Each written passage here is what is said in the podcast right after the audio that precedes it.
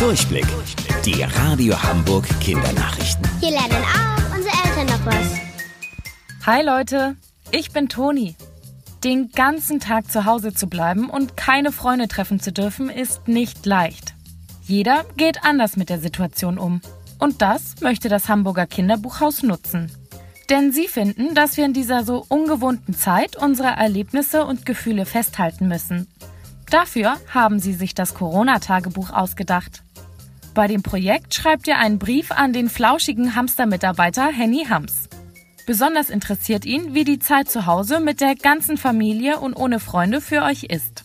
Ihr dürft ihm natürlich aber auch Bilder malen oder ein Gedicht ausdenken. Nach Corona wird dann aus allen Briefen eine Ausstellung gemacht. Da könnt ihr dann nach eurem eigenen suchen oder entdecken, wie es anderen Kindern in der Zeit ging. Auch für eure Eltern ist es bestimmt sehr spannend zu sehen, wie ihr Kinder die Zeit erlebt habt. Alle Infos findet ihr auch bei uns im Netz unter radiohamburg.de. Neue Hoffnung für Hamburger Wahrzeichen.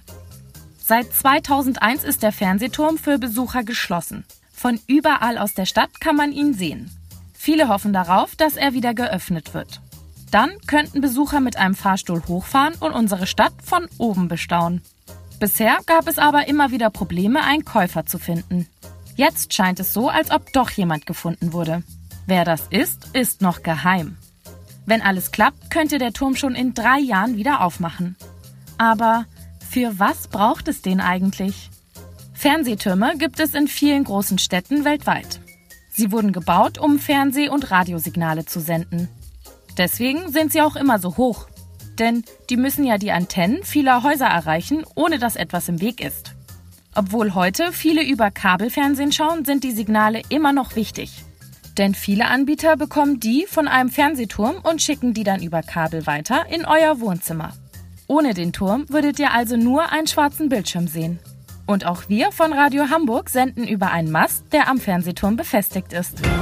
Wusstet ihr eigentlich schon? Angeberwissen. Schnecken können bis zu 25.000 winzig kleine Zähne haben. Bis später, eure Toni.